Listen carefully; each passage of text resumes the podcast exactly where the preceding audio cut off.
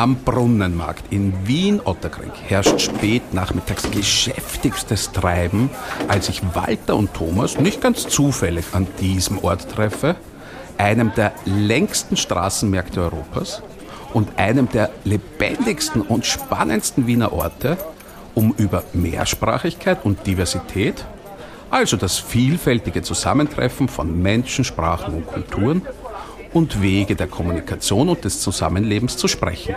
Auch nur ein kurzes Stehenbleiben oder Innehalten zum Zwecke der Orientierung führt hier, man kann an diesem Ort eben sicherlich nicht nicht kommunizieren, zwangsläufig zum Austausch mit den Standbetreiberinnen, die auch dem scheinbar Uninteressiertesten ihre Ware mit offensivem Auftreten, Charme und einer guten Portion Schmäh feilbieten und wohl auch handeln wollen. Moment mal. Was? Ja, wir müssen erst feilschen. Nein, nein, nein. Bert? Ja, Dieser Mensch will nicht feilschen. will nicht feilschen? Fast alles gibt es hier zu kaufen. Von Flaschen über Kotelett bis hin zur Hühnerbrüst. Mehr oder weniger exotische Waren, um die in einem Sprachenmischmasch babylonischen Ausmaßes in hörbar mindestens 10 bis 15 Sprachen gefeilscht wird, unterstützt von unterschiedlichsten Weltmusikgenres, die teils aus billigsten Transistorradios ausgespuckt oder auch von StraßenmusikantInnen dargeboten werden. Hier kommen aktuell wie historisch Waren und Menschen aus aller Welt zusammen, verschmelzen und bilden eine hochgradig komplexe Gesellschaft, die zu beschreiben sich die moderne Soziologie Begriffen wie Superdiversität oder Metrolingualismus bedient.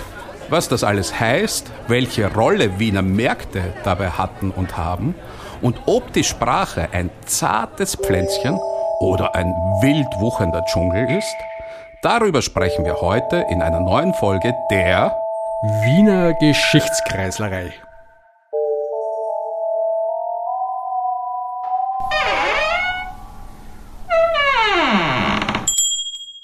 Hallo und willkommen zu einer neuen Folge der Geschichtskreislerei, dem Geschichte-Podcast aus Wien. Es begrüßen euch Andreas und Walter? Ja, lieber Walter, heute geht es um Mehrsprachigkeit und die Stadt. Und wir starten unsere Reise durch die linguistischen Landschaften dieser Stadt am Brunnenmarkt. Dafür haben wir wieder einen ebenso spannenden wie liebenswerten Experten als Studiogast eingeladen.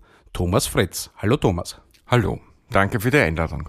Thomas ist Erwachsenenbildner im Rahmen der Volkshochschulen, arbeitet als Lektor am Institut für Germanistik der Uni Wien und ist Sprachenforscher.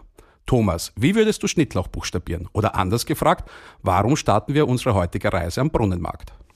Ähm, das sind jetzt zwei Stichwörter. Das eine ist der Brunnenmarkt, das andere ist der Schnittlauch, den ich nachher buchstabieren möchte. Äh, ich möchte davor sagen, wie wir zum Brunnenmarkt gekommen sind. Und wenn ich wir sage, meine ich meistens den Lernraum Wien, das Forschungsinstitut für Mehrsprachigkeit, Integration und Bildung der Wiener Volkshochschulen, das 2011 gegründet wurde und das ich bis 2022 geleitet habe. Heißt nicht, dass er nichts mehr tut. Und wir haben uns sehr intensiv mit ähm, der Mehrsprachigkeit in der Stadt, aber auch mit Mehrsprachigkeit in Unterrichtssituationen beschäftigt und haben 2015-16 ein relativ großes Linguistic Landscape Projekt gemacht, wo wir uns den Bereich von der Lugner City bis zum Ippenmarkt, der Gürtel bis Kirchstättergasse angeschaut haben und sind draufgekommen, dass der Brunnenmarkt, nicht überraschenderweise, ein Eldorado der Mehrsprachigkeit ist und sind da auch draufgekommen, dass es nicht nur ein Eldorado der Mehrsprachigkeit ist in dem traditionellen Sinn von, dort wird Türkisch gesprochen, dort wird Jugoslawisch gesprochen, dort wird was weiß ich, Arabisch gesprochen seit 2016, sondern das ist auch der Ort, an dem sich die Sprachen vermischen. Und jetzt komme ich zum Schnittlauch. Wir haben auf einem Stand ein Foto gefunden, wo Kräuter verkauft wurden und da stand daneben, welche Kräuter das sind. Kann man sich fragen, warum muss das daneben stehen, aber es steht daneben. Dort stand Gurunes für Grünes und dort stand Sinitlach mit L-A-H zum Schluss. Und das hat uns zu denken gegeben, warum jetzt äh, der Schnittlauch so ganz anders geschrieben ist. Und wir haben, ich hab das gemeinsam mit einer türkischen Kollegin haben wir das analysiert und sind draufgekommen, dass dieses I zwischen dem S und dem N durchaus jetzt der türkischen Phonologie entspricht, wo in einer Silbe keine zwei Konsonanten aufeinander prallen dürfen und daher etwas dazwischen gestellt werden muss. Und äh, weil du gesagt hast, Uni, es hat jetzt eine Kollegin eine BA-Arbeit geschrieben über genau diese Dinge und unendlich, unendlich viele, aber sehr, sehr viele solche Beispiele gefunden. Wie wir vorige Woche durch den Brunnenmarkt geschlendert sind, ist mir aufgefallen, dass da weniger da ist, auch weil sich die Beschilderungen sozusagen ein bisschen formalisiert haben, viele gedruckt sind und nicht mehr die Leute, die am Stand arbeiten, das selber schreiben die das so schreiben, wie sie es hören und sprechen und wo sozusagen eine Vermischung zwischen oder eine sagen wir eine Kooperation, das ist mir lieber, eine Kooperation zwischen dem Türkischen und dem Deutschen stattfindet. Und das spricht einfach auch dafür, wie die Kooperationen und die Vermischungen von allen möglichen Dingen auf Märkten stattfinden.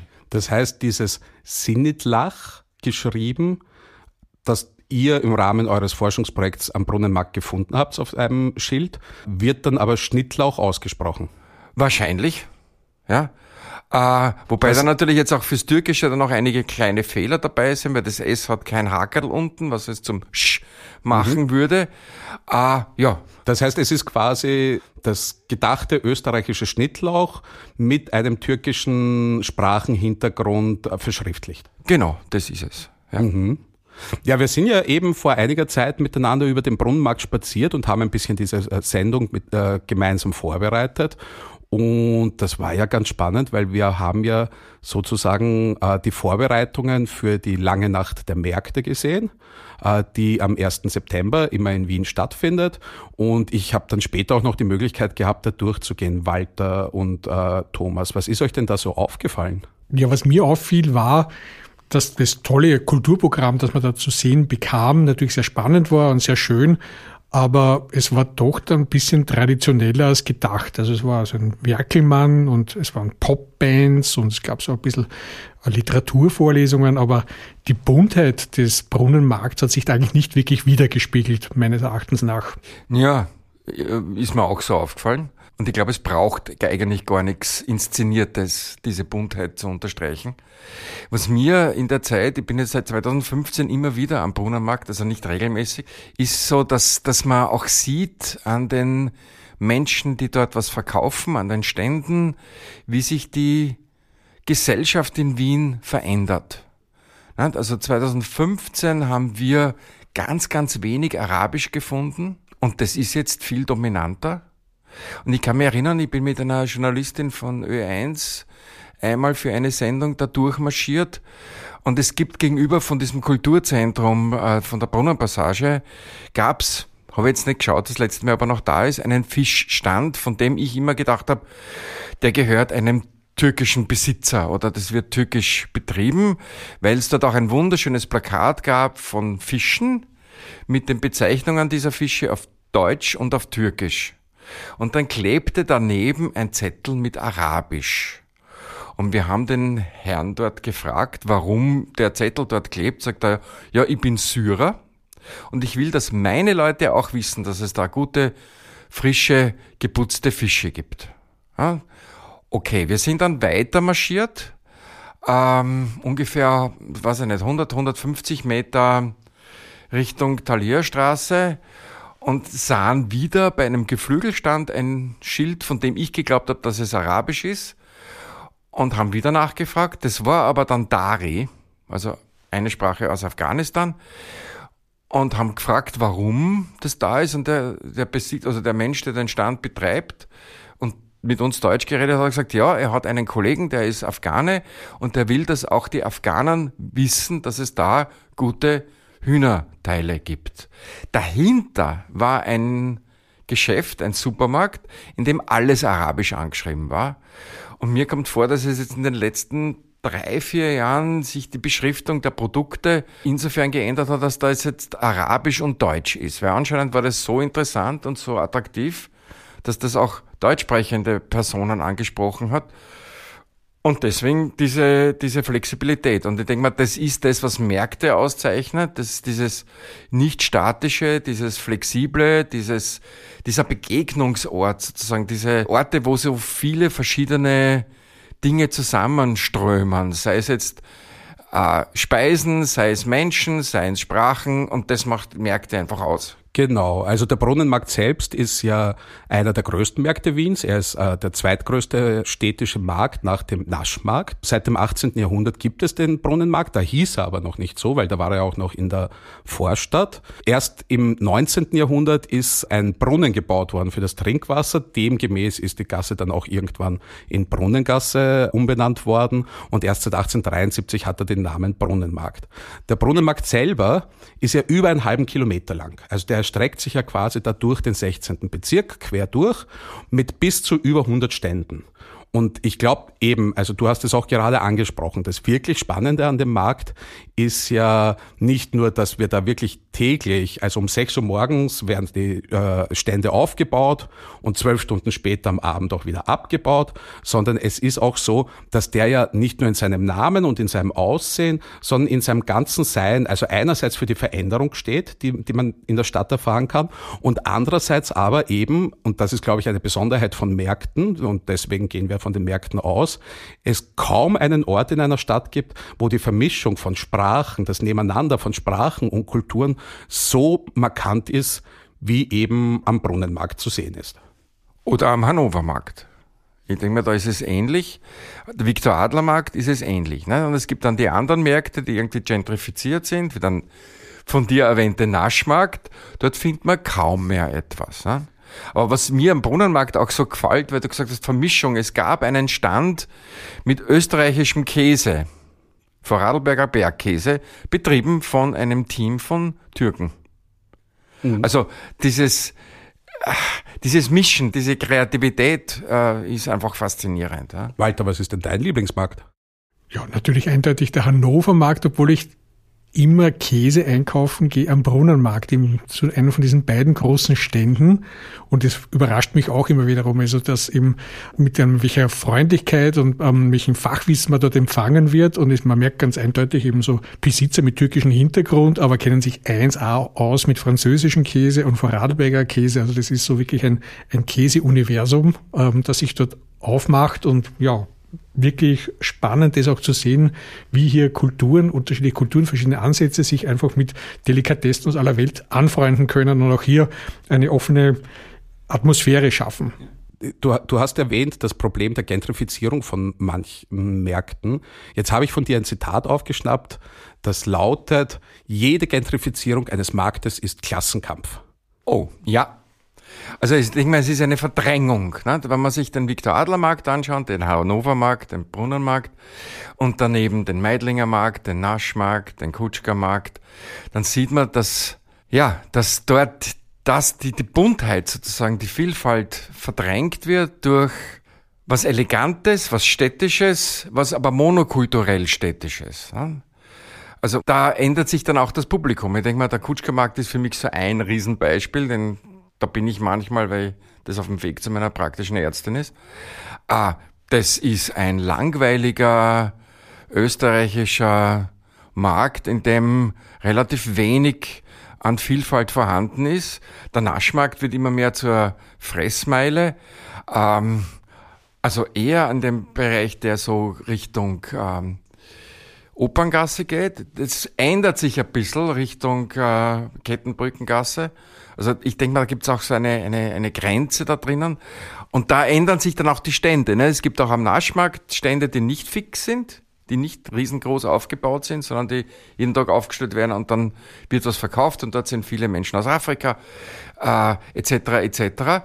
Aber es ist schon so, dass die, die, also ich denke, Klassenkampf ist natürlich schön, aber ich denke mal, es ist nicht nur das, es ist auch ein Kulturkampf. Ich hoffe, man sieht meine Anführungszeichen auch beim Hören. Es ist schon so was wie eine Verdrängung. Es ist eine Verdrängung dessen, was die Stadt eigentlich ausmacht. Nicht? Und ein Hintergrund, glaube ich, des Zitats war ja auch, dass Märkte historisch die Funktion haben, einfach auch die einfachen Menschen, die Arbeiterinnen, mit frischen Lebensmitteln und äh, Gemüse und Vitaminen zu versorgen. Ja, also das sieht man, es gibt ein Gebäude, es gab, ich weiß nicht, ob es es noch gibt, haben wir nicht gesehen das letzte Mal, wo noch sichtbar ist, dass dort Sauerkraut verkauft worden ist. Es war anscheinend ein Geschäft, das sich ähm, spezialisiert hat, darauf Sauerkraut zu verkaufen. Und das ist anders als das Sauerkraut-Spezialitätengeschäft am Naschmarkt. Ja? Das heißt, sehr wohl, es geht um leistbares, gesundes Essen. In der Vorbereitung hast du gesagt, dass am Hannovermarkt um irgendwann einmal zu irgendeiner Uhrzeit die Melone um vier. Samstag 15 Uhr. Samstag 15 Uhr gibt's die Melone um vier Euro. Äh, am Viktor Adler Markt gibt's ja so einen Appendix, den sogenannten Bauernmarkt, der auch nicht mehr das ist, was er mal war. Aber dennoch, dort gibt's um elf das Gemüse, vier Gurken um zehn Schilling. Ja, kann mich erinnern. Und wir waren immer dort einkaufen um die Zeit. Weil das wollten sie nicht mehr heimbringen. Ne? Wobei auch interessant ist am Hannover Markt ist ja nicht nur dann das Proletarier Proletarierinnen dorthin gehen oder Menschen mit migrantischem Hintergrund. Da fahren auch dann die dicken Land Rovers mit Diplomatenkennzeichen vor und kaufen dort noch günstig ein. Also das ist offensichtlich auch in vielen Kreisen bekannt, dass man dort sehr günstig einkaufen kann. Also Märkte stehen nach wie vor noch für das günstige Einkaufen im Gegensatz zu Supermärkten, die da wirklich ein strenges, reglementiertes, nicht verhandelbares Angebot auch anbieten. Ja. Und das, glaube ich, macht auch einen Unterschied aus und auch hinsichtlich so äh, Residuen. Ein Beispiel auch, es ist ja auch nicht nur günstig Lebensmittel einzukaufen, die Möglichkeit, sondern auch sich einfach dort auch sozial zu bewegen und einfach mal was zu trinken, einen Kaffee zu trinken oder so einen Spritzer. Und da ist ja zum Beispiel der Karmelitermarkt, der schon lange gefallen ist. Da gibt es ja nur mehr so einen Stand, das ist so mhm. wie das gallische Dorf, diese, glaube der 16er oder 6er heißt er. Und da sieht man, sieht man also wirklich so die klassischen Einwohner des Bezirks noch, die, die letzt verbliebenen Trankler, wie man in Wien so schön sagt, und die kommentieren dann natürlich dieses ganze boboeske Gehabe und Leben, ähm, das sich sonst am Karmelitermarkt so abspielt, halt beim günstigen Weißwein. Wobei ich glaube, es ist nicht nur das Günstige, durchaus, ja, aber es ist auch das, dass du an, auf den Märkten bestimmte Dinge kriegst, die du sonst nicht kriegst. Na, du hast diese Stände, die spezialisiert sind auf Gewürze. Ja, am Naschmarkt, da gibt's zwei Gewürz- Spezial Spezialitätengeschäfte, wo du alles kriegst, was du an Gewürzen brauchst, weltweit herkommend. Ja? Ah, und das ist möglicherweise auch einer der Gründe, warum bestimmte Leute, also ich gehe auf den Naschmarkt nur, um ins indische Geschäft zu gehen, das kein indisches, sondern ein asiatisches ist, äh, um meine asiatischen Lebensmittel dort einzukaufen. Und das haben die Märkte schon auch und das sieht man zwar schon ein bisschen in den Supermärkten, aber eher weniger. Und die Lebendigkeit fehlt natürlich. Ne? Stichwort asiatische Lebensmittel. Ähm, ich komme nochmal zurück auf dein Forschungsprojekt, wo ihr ja gemeinsam ähm, Zeichen der Mehrsprachigkeit quasi in Wien gesucht habt und dokumentiert habt. Und die Rede kam heute schon auf den Naschmarkt, der ja da seinen Charakter ein wenig verändert hat. Aber trotzdem hat er ja quasi auch etwas angelockt. Also jetzt Stichwort Asien. Ähm, ja, ob jetzt der Markt das angelockt hat, weiß ich nicht, aber möglicherweise. Aber es gibt in dem Bereich der Kettenbrückengasse so etwas äh, wie ein Wiener Chinatown. Es gibt dort eine Reihe von Geschäften, die sich speziell an eine chinesische Community wenden, zum Teil auch nur in Chinesisch, und Chinesisch ist natürlich falsch, aber da bin ich nicht kompetent genug, um die einzelnen chinesischen Sprachen auseinanderzukennen, äh, angeschrieben ist. Es gibt ein Fischgeschäft, da gibt's nur chinesische Aufschriften. Es gibt einen, zwei, drei chinesische Friseure. Es gibt chinesische Reisebüros. Es gab bis 18 den äh, chinesischen Kulturverein. Es gab die Redaktion der europäisch-chinesischen Zeitschrift. Also durchaus etwas, was man in einer anderen Stadt als Chinatown zelebrieren würde und ein schönes Tor hinbauen würde. Und es gab auch 2008 die Diskussion zu diesem Tor, das aber dann die sogenannte chinesische Community abgelehnt hat, um nicht zu sehr zu dominieren.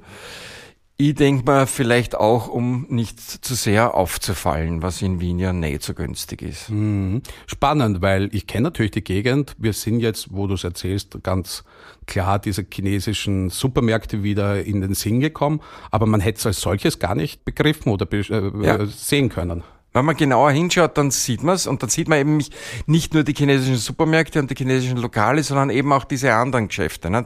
Haushaltsgeräte, Reisebüro, Friseur. Ja, und das sind Zeichen für mich, dass dort eine bestimmte Gruppe von Menschen angesprochen wird, die dann dort quasi zu Hause sein können und so agieren können, wie sie wollen. Wobei ich nicht ganz verstehe, warum es einen chinesischen Friseur geben muss, aber wenn die Coiffeurkunst Chinas mir sich ein bisschen entzieht. Vielleicht die Haarpflegemittel. Kann sein, ja. Ja, also klar ist eben Märkte wie wenig andere Orte. Vielleicht sind es auch noch Häfen oder Bahnhöfe oder so. Also äh, historisch gesehen sind es die Häfen. Mhm. Äh, und die Märkte, also es hat irrsinnig viel mit Handel zu tun, mit Begegnung von Menschen, die unterschiedliche Produkte verkaufen, von A nach B bringen. Wenn wir zuerst an die Gewürzstände äh, gedacht haben am, am Naschmarkt, also sehr viel hat da der Gewürzhandel aus Asien äh, mitgespielt, aber auch Handelsbeziehungen rund ums Mittelmeer. Nicht? Und das, was wir so gern verwenden als eine Sprache, die alle verstehen, das Wort Lingua Franca, ist eine Sprache, die entstanden ist im Mittelmeerraum, also einer Mischung aus Griechisch, Arabisch, Türkisch, äh, Latein, wo die einfach dazu gedient hat, damit die Handelstreibenden sozusagen miteinander kommunizieren konnten.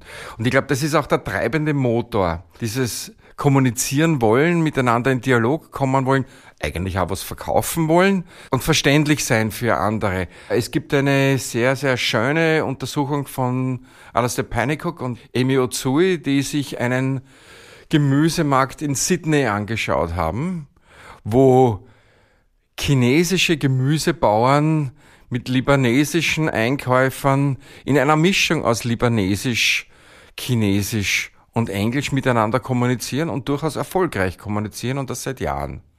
Also dieses Mischen von verschiedenen Sprachen als über den Schnittlauch hinaus, sondern eher im Gespräch, ist etwas, was für diese Orte üblich ist. Und ich glaube, das ist etwas, was auch in Wirklichkeit in Wien total üblich ist. Man kennt das vielleicht oder ich bin vielleicht auch als jemand, der zweisprachig aufgewachsen ist, ein bisschen mehr sensibilisiert, aber man hört das, wenn Menschen miteinander sprechen und einfach auch sich in mehreren Sprachen bewegen. Und gleichzeitig ist das ja aber etwas, was in Österreich total umstritten ist. Also wir haben immer wieder diese ganz, ganz starken Tendenzen, dieses Deutsche so sehr zu privilegieren und in den Vordergrund äh, zu rücken. Dabei ist ja Vielsprachigkeit in Wien wirklich etwas historisch Konstantes, oder nicht? Ja, es gibt schöne Beschreibungen der Weltausstellungseröffnung, wo alle, wie es damals hieß, Stämme der österreich-ungarischen Monarchie ihre Kultur und ihre Sprachen präsentiert haben und das zelebriert wurde, auch in der Presse zelebriert wurde. Es gab aber gleichzeitig dann schon die Bestrebungen, besonders durch unseren lieben Herrn Bürgermeister Lueger, dass wer in Wien lebt, Deutsch sprechen muss. Also es ist auch damals schon die Verleihung der Staatsbürgerschaft mit den Kenntnissen der deutschen Sprache verbunden worden. Im Endeffekt ist das, was in Österreich mit diesem Deutschen so massiv da ist, ein europäisches Phänomen. Welche Sprache, welcher Gruppe, welcher Region, in welchem Land gesiegt hat, sozusagen und zur Staatssprache wurde, hat sehr stark mit den Nationalisierungsbewegungen 18. Jahrhundert, 19. 19. Jahrhundert ja. zu tun. Französische Revolution, ja, Abbé de Grégoire, der gesagt hat, wer in Frankreich lebt, muss Französisch sprechen. In Wirklichkeit haben zu der Zeit nur die Leute rund um Paris Französisch gesprochen und das waren alle anderen Sprachen, die da waren, die wurden vertrieben, ermordet, gezwungen, Französisch zu lernen. Und wir haben ähnliche, äh, ähnliche Bewegungen in, im deutschen Raum. Wir haben ähnliche Bewegungen im italienischen Raum. Das Florentiner Italienisch, das jetzt Italienisch ist. Genau. Ne?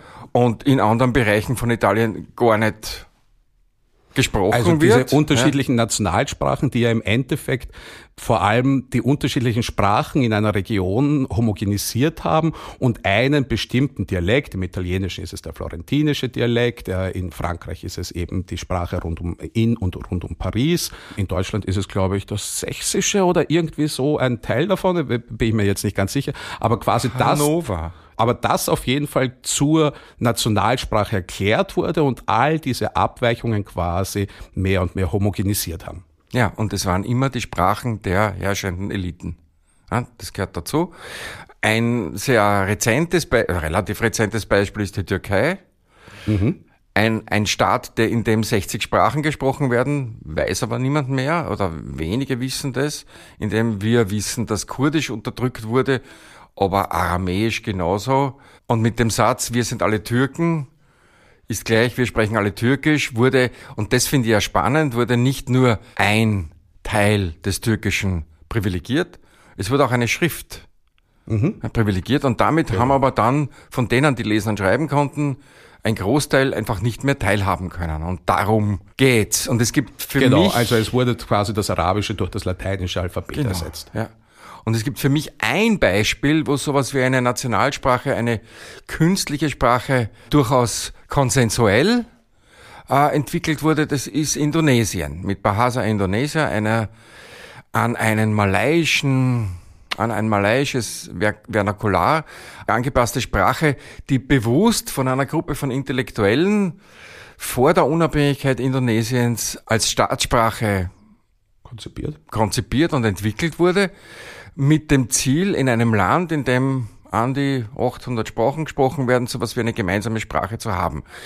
Das ist jetzt nicht mit Gewalt verbunden, soweit ich das weiß, gewesen. Sonst sind das immer Prozesse gewesen, die bestimmte Gruppen einfach unterdrückt haben. Also kann man sagen, dass Sprachen und Sprachpolitik nach außen hin konsolidierend und quasi eine nationalstaatliche Herrschaft begründend oder erweiternd gewirkt haben und nach innen hin herrschaftsstabilisierend gewirkt haben. Ja.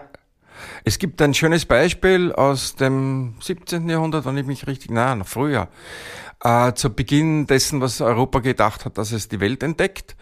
Die Grammatica Castellana, das erste Buch, in dem sozusagen die Sprache eines Landes kodifiziert worden ist und das hatte zwei Absichten. Das eine war, um die Menschen, die in Spanien leben, 1492, Reconquista und sogenannte Entdeckung Amerikas. Und eine Reconquista, die vor allem ja auch mit der Verfolgung von Andersdenkenden und anderen genau. Religionen, Ethnien etc. verbunden war. Die Vertreibung der Araber, der Juden etc.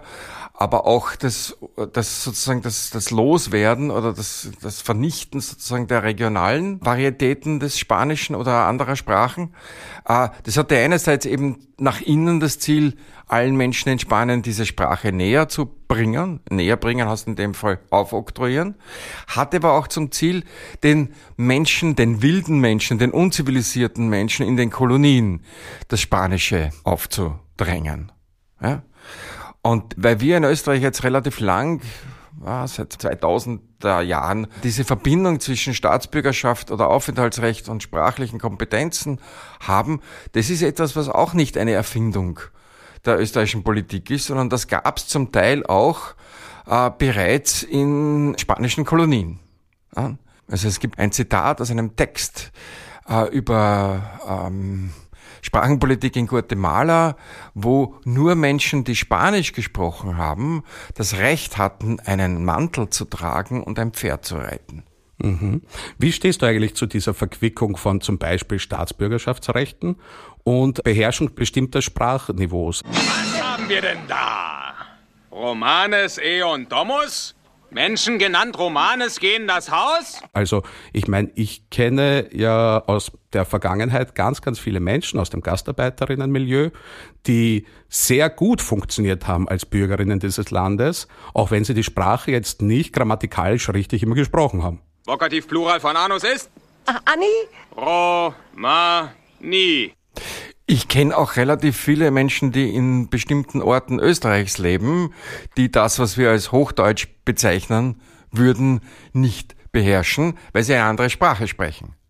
Und das ist so dieses, also ich finde diese Verquickung zwischen Aufenthaltsrecht und Sprache ganz schrecklich. Es gibt jetzt ein Beispiel aus Estland. Aus den letzten Tagen war in der, in der Presse ein Artikel über die Sprachenpolitik Estlands. Estland, das ja sehr viele Menschen hatte, die Russisch als Erstsprache haben, wo jetzt durchaus auch ältere Menschen bedroht werden, dass sie innerhalb von drei Monaten das Land verlassen müssen, obwohl sie seit 40 Jahren dort leben oder noch länger, wenn sie nicht eine Sprachprüfung für Estnisch auf dem Niveau A2 machen. Und das ist, denke ich mal, das ist einfach gegen jegliches Menschenrecht und das Ich- ist, das ist also, kriminell. Sowieso. Das Spannende ist ja auch, was da alles mitschwingt. Ich meine, es ist ja relativ einfach, ohne nachzudenken, zu fordern, dass jemand die Sprache kann. Aber es ist ein Unterschied, sich in seiner Umgebung auszudrücken zu können, mit seiner Umgebung kommunizieren können oder einen standardisierten Test auf einem bestimmten Niveau äh, zu absolvieren. Da geht es ja um ganz viele andere Dinge noch. Es geht nicht nur um die Beherrschung der Sprache oder um Kommunikationsfähigkeit, es geht um Prüfungssituationen, es geht um Bildungshintergrund, es geht um Grammatikwissen. Also da werden ja ganz unterschiedliche Dinge miteinander vermischt. Und es geht um Finanzielles. Nicht? Weil du ja, also in Estland auf jeden Fall diese Sprachkurse selber finanzieren musst, in Österreich zum Teil die Deutschkurse auch selber finanzieren musst und es keine Unterstützung gibt. Und es relativ wenige Ausnahmen gibt, äh, also wenn du schwer krank bist oder ein gewisses Alter überschritten hast, dann gibt es Ausnahmeregelungen. Sonst ist es einfach, es ist, es ist ähm, schon so, dass ich mir denke, dass diese, diese Verbindung zwischen Aufenthaltsrecht und Sprachbeherrschung eine sehr starke Symbolfunktion hat. Und zwar eine ähnlich starke Symbolfunktion wie Mauern, die gebaut werden, die ja allesamt nicht wirklich was verhindern an Bewegung, an Migration, aber die für die, die drinnen sind, sozusagen sowas darstellen sollen, wie wir sind geschützt. Und wir sind geschützt gegen die Mehrsprachigkeit, wir sind geschützt dagegen, dass Menschen vielleicht jetzt äh, den Dativ nicht können, wobei als Sportjournalist wird man berühmt, wenn man den Dativ nicht kann. Das ist wieder kein Problem. Es wird niemand dem Herrn Prohaska sagen, er muss das Land verlassen Obwohl er Prohaska heißt. obwohl er Prohaska heißt. Aber das hat sehr starke Symbolfunktion und das funktioniert eigentlich nicht. Und wenn wir uns anschauen, wie das in anderen Ländern, und das ist so das, was mich in letzter Zeit ein bisschen umtreibt, wie schaut das jetzt aus im sogenannten globalen Süden? Wir haben Länder, also wir haben Österreich mit Deutsch als Amtssprache und sieben anerkannten Minderheitensprachen. Ja? Die da wären. Äh, Slowenisch, Ungarisch, Tschechisch, Kroatisch, Romanes. Romanes, Gebärdensprache und die siebte fällt mir nie ein. Aber Sechs von sieben haben wir, das ist schon mal ein guter Schnitt. wir. Aber wir haben Länder wie Namibia mit zwölf offiziellen Staatssprachen. Wir haben Länder wie Südafrika mit zwölf verschiedenen offiziellen Staatssprachen. Wir haben in den, im sogenannten globalen Süden einen Reichtum an Mehrsprachigkeit, der jetzt nicht immer nur ideal und, und fantastisch und super ist, aber wir haben zum Beispiel in Singapur gibt's vier Sprachen. Offiziell. Jedes offizielle Schild ist in vier Sprachen. Mandarin, Tamil, Englisch und Malai. Ja? Und es ist kein Problem. Natürlich entsprechen die Sprachen bestimmten sozialen Schichten, klar, äh, aber wir haben ähnliche Situationen in Dubai, wir haben ähnliche Situationen in Hongkong. Würdest du sagen, dass es Unterschiede im Herangehen gibt in Bezug auf Mehrsprachigkeit zwischen der sogenannten ersten Welt und der Welt darüber hinaus? Ja, würde ich auf jeden Fall sagen.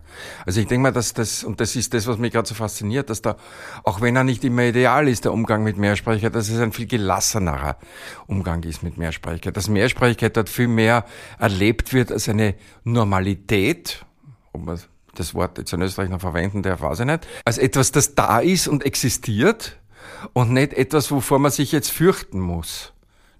Und ich denke mal, diese Argumente gegen Türkisch im Bus oder in der U-Bahn sind ja oft die, dass man, die versteht man nicht. Aber es geht mir ja nichts an, was die Leute miteinander in der U-Bahn reden. Ne? Manchmal eh besser, wenn man es nicht versteht. Und manchmal ist es besser, wenn man es nicht versteht. Aber ich glaube, wir haben da durch diesen historischen Prozess des Nationalstaatenbildens, wo es um ein Volk, ganz wichtig, ein Territorium und eine gemeinsame Sprache geht, das so internalisiert, dass uns es eigentlich nicht mehr denkbar scheint, dass ähm, das, was passiert auf der Straße, was wir jeden Tag erleben, auch sein darf. Und dass es nicht bedrohlich ist. Ja, Mehrsprachigkeit. Ich habe ja auch immer das Gefühl, dass ich ja auch mehrsprachig bin. Ich habe ja als Wiener Proletarierkind total mir schwer getan, Hochdeutsch zu lernen. Und eigentlich nach wie vor liebe ich mein Wienerisches so sehr, weil ich mich da viel besser auch ausdrücken kann und für, für mich viel nuancenreicher ist. Ist es dann eigentlich auch eine Mehrsprachigkeit, die ich da aufweise? Kann man das gelten lassen? Das würde man auf jeden Fall gelten lassen. Die Brigitta Busch würde da sagen, innere Mehrsprachigkeit. Ähm, und die Grenze zwischen Sprache und Dialekt ist ja eine politische. Ja, es gibt für mich das schönste Beispiel ist ähm, Kantonesisch, das in der Volksrepublik China in der Botonghua gesprochen wird und nicht Mandarin, als Dialekt qualifiz also bezeichnet wird. In Hongkong ist es aber eine Sprache. Das heißt, beim Übertritt von einem Teil, von einem Teil desselben Landes, weil Hongkong gehört ja zu China, wird die Bewertung der Sprache verändert. Es gibt zwei schöne Zitate, eines von, von Weinreich, einem äh, jiddisch sprechenden Linguisten aus der ersten Hälfte des vorigen Jahrhunderts, der gesagt hat, ein Sprach ist ein Dialekt mit einer Armee und einer Flotte. Er hat es auf Jiddisch gesagt, das kann ich nicht. Und es gibt von einem, von einem französischen Soziolinguisten, vom Calvé, den Satz, eine Sprache ist ein politisch erfolgreicher Dialekt und ein Dialekt ist eine politisch erfolglose Sprache. Und ich denke mal, das ist es. Es sind Sprachen, es sind unterschiedliche Sprachen. Beispiel Letzeburgisch könnte man, wenn man traditioneller Germanist wäre, würde man sagen, das ist ein deutscher, ein moselfränkischer Dialekt. Ist aber eine Sprache, weil es einen eigenen Staat dazu gibt. Also haben wir wieder diese Verbindung. Das heißt, Dialekt ist Sprache. Und Sprache ist Dialekt. Und insofern findet Mehrsprachigkeit immer und überall statt. Genau. Ja, jeder Mensch ist mehrsprachig. Oder wie die Brigitte Busch das genannt hat, niemand ist einsprachig. Seit letzten Freitag denke ich über mein Bild der Mehrsprachigkeit als Dschungel nach. Äh, das ist entstanden äh, anlässlich einer Veranstaltung, wo jemand gesagt hat, Mehrsprachigkeit ist ein zartes Pflänzchen, das man schützen muss. Und ich mache, das ist total falsch. Es ist wie ein Dschungel, in dem alles wächst und gedeiht und manchmal auch einander bedroht. Und es geht nicht darum, den Dschungel jetzt zu pflegen, sondern ihn nicht zuzubetonieren mit einer einsprachigen Decke. Und ich glaube, das ist so. Wir müssen einfach das, was wir, hm, das, was wir im kulinarischen Bereich so schätzen. Ja, wir essen alle gerne Pizza, wir essen alle gern Chinesisch, jetzt essen wir gern Vietnamesisch, jetzt sind die Bowls angesagt die es eigentlich eh nirgends gibt, außer im, im Westen, äh, weil das normal ist, dass man aus einer Schüssel isst. Äh, diese, diese Neugier, dieses, ähm, dieses sich annähern anderen Kulturen, wieder unter Anführungszeichen, äh, dieses Lockere, dieses Genussvolle und Respektierende. Und das ist ja auch immer alles angepasst ein bisschen. Ne? Äh, das müsste man Sprachen gegenüber auch entwickeln und einfach sehen, das ist unterschiedlich und das ist spannend und da ändert sich was. Sprachen sind etwas, was sich die sich permanent ändern, immer im Fluss sind. Und sie sind ja auch wirtschaftlich so extrem wichtig. Also wie du es vorhin erwähnt hast, also die, diese Schmelztöpfe und diese heißen Zonen von wirtschaftlicher Entwicklung, Häfen und Märkte brauchen ja diese Sprachen. Also dort, wo die Waren direkt umgeschlagen werden, dort muss man direkt kommunizieren. Und andere Wirtschaftsformen, die eigentlich sehr aggressiv sind, die auf Harmonisierung ausgerichtet sind, eher nach einer aggressiven Außenpolitik, Kolonialismus und so weiter, die wollen nur eine Sprache haben, nämlich so diese Herrschaftssprache. Aber das funktioniert in Märkten auf Märkten und in Häfen funktioniert das einfach nicht. Und darum ist es fast schon antimoderner Zug, diese einheitliche Sprachenpolitik gegen eine plurale Sprachenpolitik.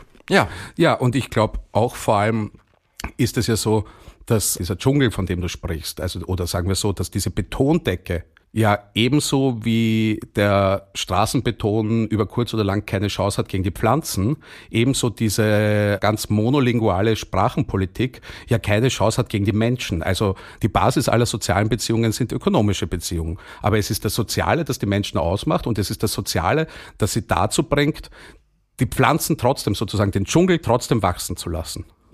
Also ich denke ja auch nur, und da, da denke ich jetzt in zwei unterschiedliche Richtungen. Also einerseits, ich meine, Prominente wie Marco Arnautovic, die irgendwie in der Öffentlichkeit durch den Kakao gezogen werden, ich weiß nicht, ob ich da besser sage, obwohl oder gerade weil sie eigentlich sehr, sehr viele Sprachen mehr oder weniger beherrschen und äh, fähig sind, multilingual sich zu bewegen. Einerseits äh, und andererseits aber selbst, also die historischen Spuren in der Wiener Sprache. Also wenn wir nur daran denken, dass äh, alle noch diese Begriffe wie Plafond, Lavour, Trottoir, äh, kennen. Also die Menschen und ihre Sprachen lassen sich im Grunde nicht aufhalten, oder? Nein, weil das natürliche Prozesse sind, das sind äh, Prozesse des gemeinsamen Handelns, jetzt nicht im ökonomischen Sinn, sondern im soziologischen Sinn.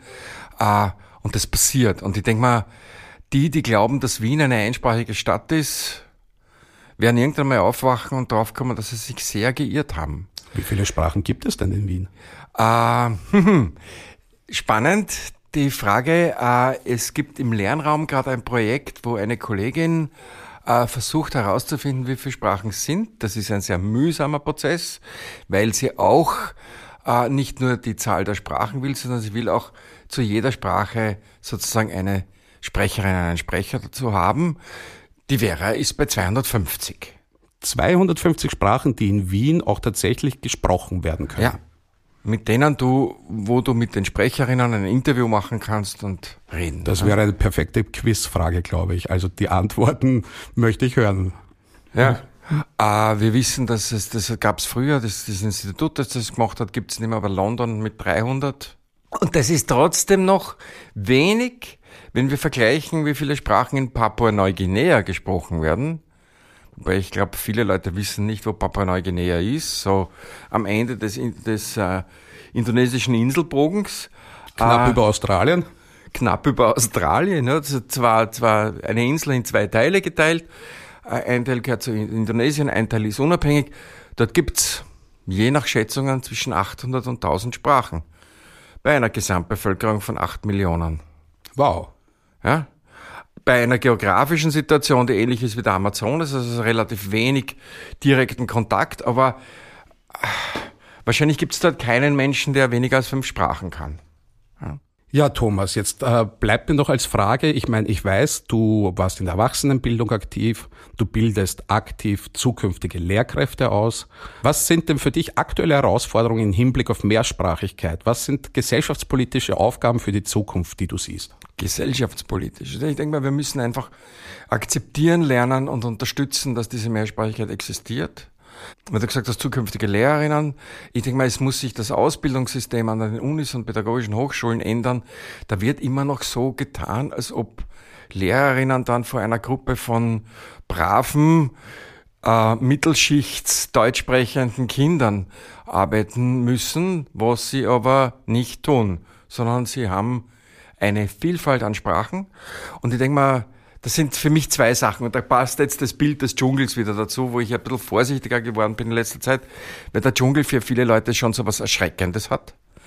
Äh, wenn man glaubt, bei jedem Schritt steigt man auf 25 Schlangen äh, und wird von vier Tigern gefressen. Da sind die Spinnen das Gefährliche. Wobei, also die Dschungelteile Teile aus Borneo, die ich kenne, da gibt's keine Schlangen äh, und keine Tiger. Ähm, aber eine unheimliche Vielfalt an, an Tieren. Diese Angst sozusagen, auch einmal was nicht zu verstehen, was die Kinder sagen. Und ich glaube, was ganz, ganz wichtig ist, ist, sind für mich so vier Schritte. Das eine ist, diese Vielfalt anzuerkennen und sichtbar zu machen. Also sichtbar zu machen, anzuerkennen und sie auch zu nutzen. Ich denke mal, es ist für die Kinder ganz wichtig, dass sie auch ihre eigenen sprachlichen Ressourcen verwenden können und dass Sprachen verglichen werden können. Wie funktioniert das jetzt mit dem, dass ich sage, das gehört mir auf Chinesisch, auf Deutsch, auf Türkisch, auf Kurdisch, auf Jugo, wie auch immer. Ne? Also einfach so einen, einen offensiven Schritt in diese Richtung zu gehen. Und mir kommt vor, dass das auch in den letzten Jahren, also zumindest auf der theoretischen Ebene passiert. Die praktische Ebene geht dem immer ein bisschen nach. Also ich, ich habe jetzt auch vor kurzem den Begriff des Metrolingualismus kennengelernt, mir hat er total gefallen, weil ich glaube, es ist ja auch so ein, ein Phänomen auch der Metropolen, ähm, dass mehrere Sprachen da auf einen Ort gesprochen werden. Da wird wahrscheinlich auch in Zukunft das Stadt-Land-Gefälle ein bisschen stärker werden. Also dort, wo natürlich keine äh, Gruppen zuwandern, bleibt es, wie es ist, über seit vielen Jahrzehnten und Jahrhunderten. In den Städten ist ja permanent so ein brodelndes Labor. Ich glaube, dieser, und dieser Metrolingualismus bietet ja auch ganz große Chancen, sich auch zu öffnen. Also, was du auch vorhin erwähnt hast, mit dem, ähm, was sind die Aufgaben? Ich glaube, man muss auch diese Jugendlichen, die mehrsprachig aufwachsen, auch ihnen auch dankbar sein, weil sie übernehmen ja wahnsinnig viel Arbeit, Übersetzungsarbeit zwischen den ersten Generationen der Migration und der, der gegenwärtigen Gesellschaft, Bürokratie, mhm. Schulen. Also es ist ja ein Schatz, der erst gehoben werden muss, auch gestärkt werden muss und nicht einfach nur bekämpft, wie halt in manchen Bundesländern, also verboten wird, was eh nicht funktionieren kann. Also kein Mensch wird es auch äh, sanktionieren. Aber ich glaube, das ist auch so eine ganz, ganz wichtige Sache. Aber auch hier wiederum die Sprachenpolitik, wie du gesagt hast, dass ein Dschungel natürlich auch eine Gefahr sein kann, könnte natürlich auch dieses Stadt-Land-Gefälle, was ohnehin schon im kulturellen Belangen immer mehr auseinanderklafft, könnte sich verstärken.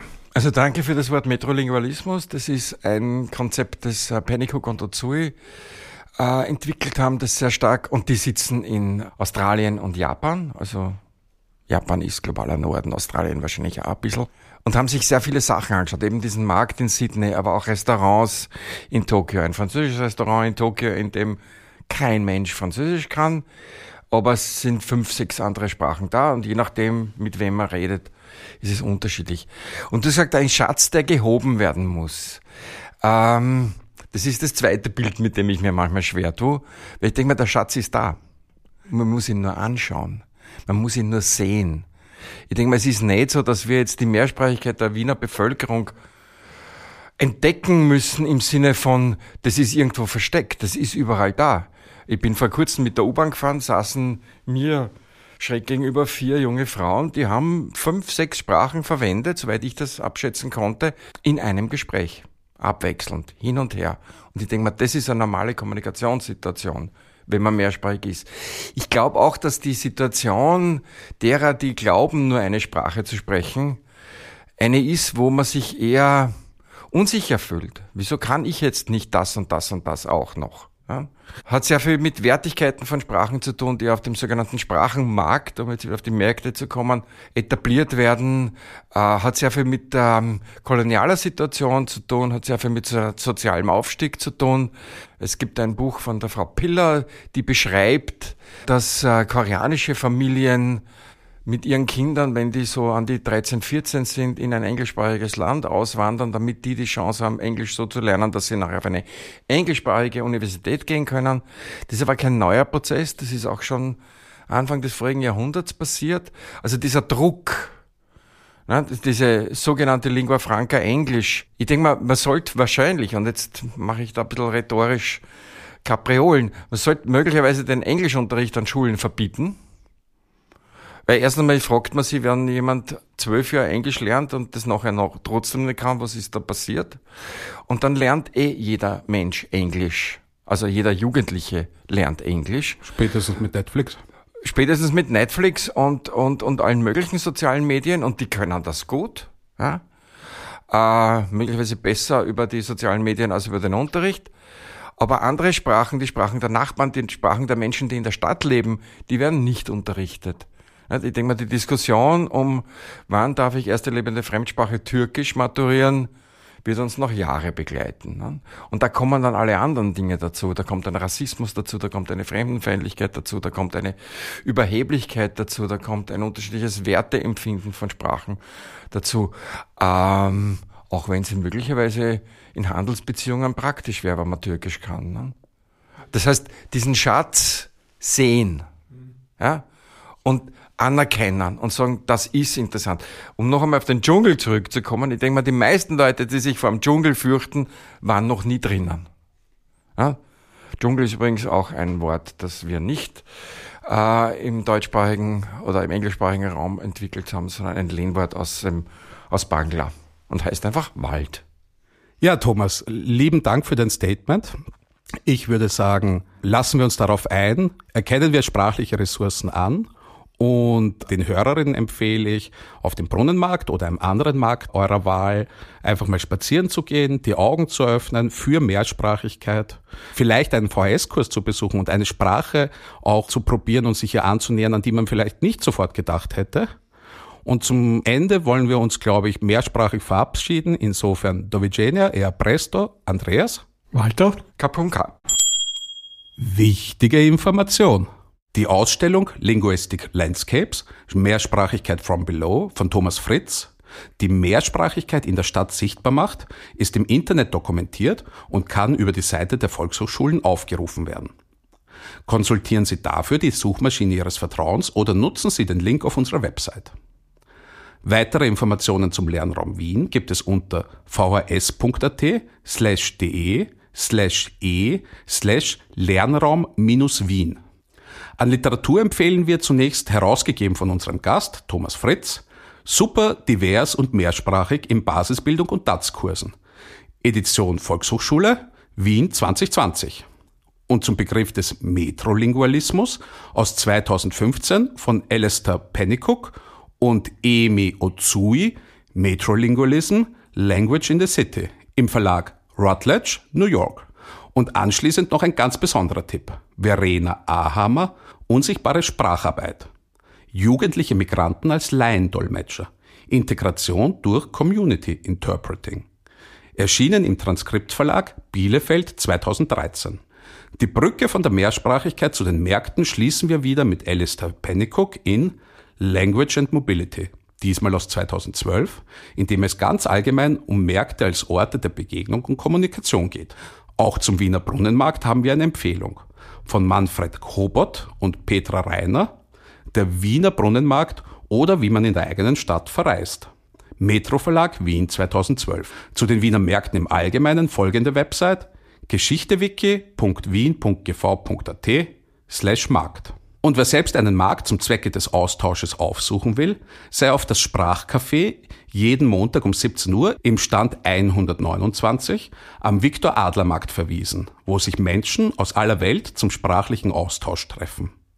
Dieser Stand 129 bietet übrigens auch abseits des Sprachcafés als Kunst- und Kulturraum der Caritas Wien mitten im bunten Treiben des Viktor Adler Marktes in Favoriten Kunst für alle und Raum für Begegnungen. Zu guter Letzt ein Podcast der FAZ. Am Tresen mit dem Integrationsforscher Aladin El Mafalani. Geboren im Ruhrgebiet als Kind syrischer Einwanderer, wuchs El Mafalani zweisprachig auf, bekam aber keine Gymnasialempfehlung und ist heute Lehrstuhlinhaber für Erziehung und Bildung in der Migrationsgesellschaft an der Universität Osnabrück. Seine These? Dass es mehr Konflikte um Integration gibt, ist ein Zeichen für bessere Integration.